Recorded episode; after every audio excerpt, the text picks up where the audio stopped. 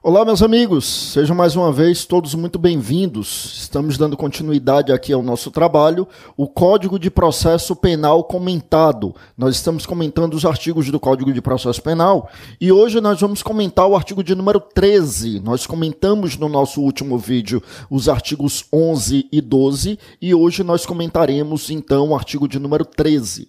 Veja que nesse artigo de número 13 nós temos algumas diligências que incumbem ao delegado de polícia algumas atividades, algumas atribuições que incumbem ao delegado de polícia, ainda se referindo ao nosso tema, que é o tema inquérito policial. Sem mais delongas, veja comigo aí na tela. Meus amigos, estamos falando aqui que o artigo 13 nos diz: incumbe ainda a autoridade policial. Veja que o incumbe ainda, porque você vai lembrar comigo que nos artigos 11 e 12 nós tínhamos outras incumbências da autoridade policial. Veja que está aí comigo na tela, né? Essa tela aí foi, foram os comentários que nós fizemos no nosso último vídeo, né? A questão do artigo 11, a questão do artigo 12, o encaminhamento dos autos do inquérito, né? enfim.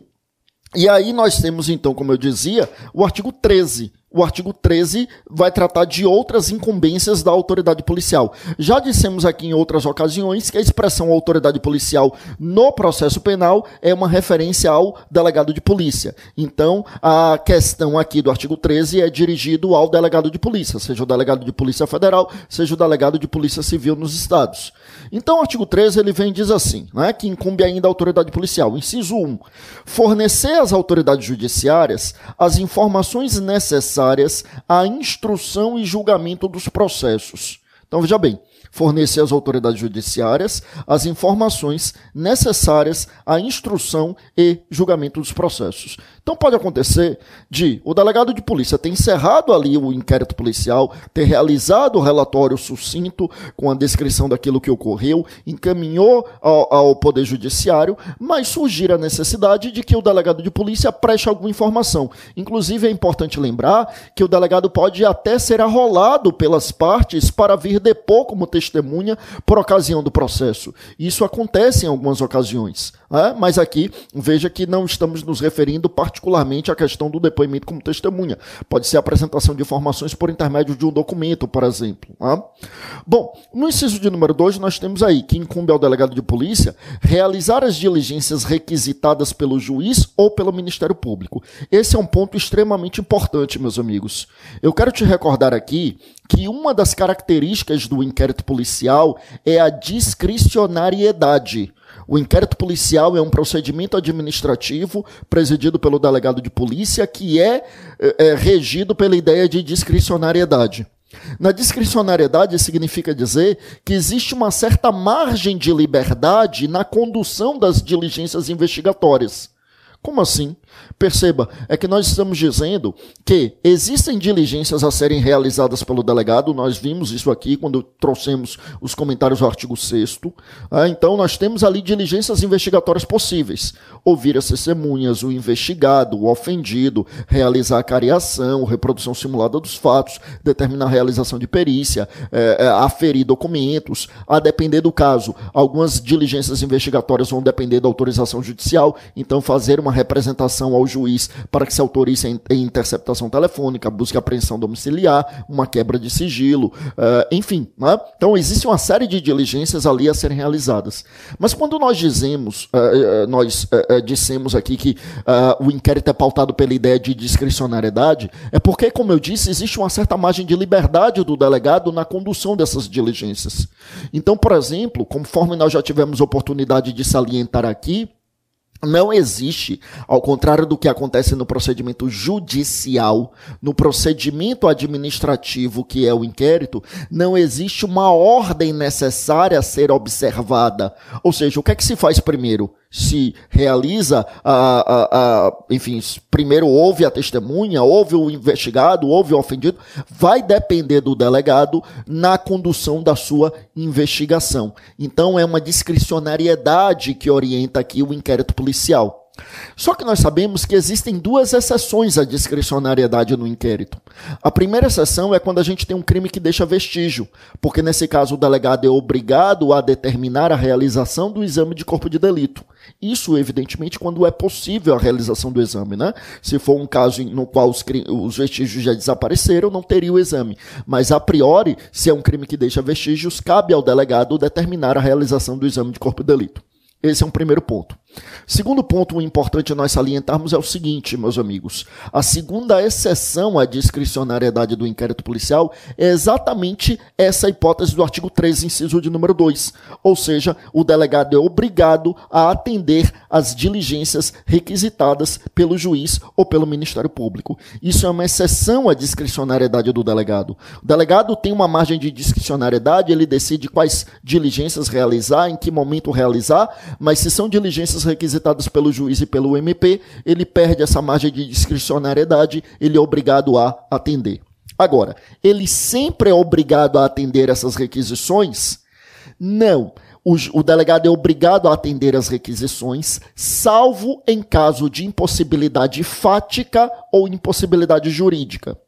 Caso de impossibilidade fática, quando realmente não tem como fazer. Quer dizer, o, o MP requisita ali, delegado ouça a testemunha. O delegado já envidou todos os esforços e a testemunha nunca foi encontrada. Impossibilidade fática, não tem como realizar a diligência.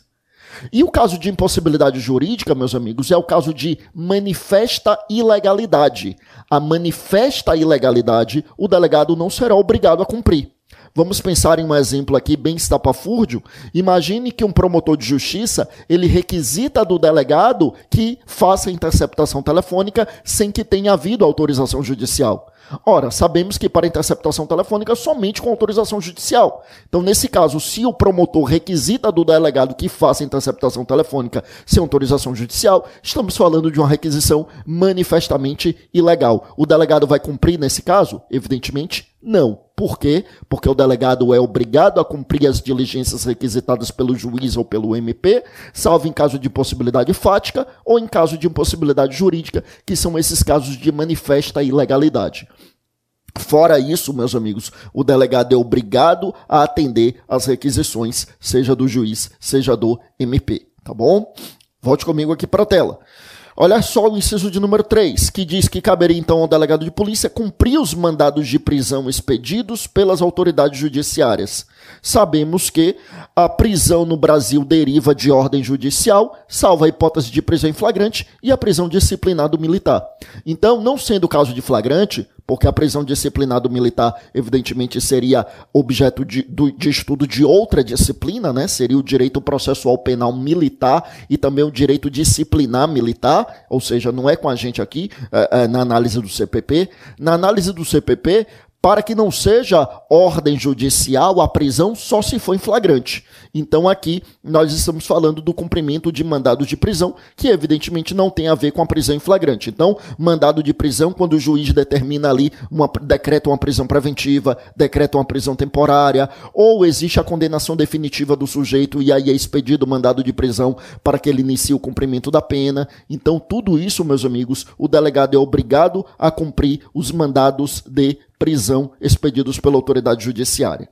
E por fim, veja que cabe ao delegado representar acerca da prisão preventiva. Ou seja, o delegado, entendendo que ali estão presentes os requisitos da prisão preventiva, ele formula uma representação ao, uh, ao juiz. Né? Lembre que essa representação nada mais é do que um requerimento dirigido à autoridade judiciária para que a autoridade judiciária decrete a prisão. É isso.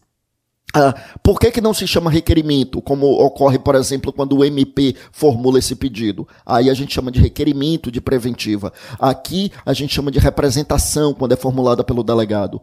É, tecnicamente, o, delega o delegado não formula requerimento, ele formula representação. Tecnicamente, ele não é parte né, na futura ação penal. E, ademais, na prática, qual é a diferença entre requerimento e representação? É que o MP formula requerimento, já que havendo um indeferimento, o MP pode se insurgir contra aquele indeferimento. Quando a gente fala em representação, isso não acontece. Na representação, então, o delegado formula a representação e se o juiz indefere a representação, o delegado não tem como se insurgir contra aquele indeferimento. Veja que aqui no CPP se diz que cabe ao delegado representar acerca da prisão preventiva. Aí a gente precisa complementar essa informação com o que temos na lei de prisão temporária. Lembre que prisão temporária não está prevista no CPP, está prevista uma lei específica, é a Lei 7.960 de 1989.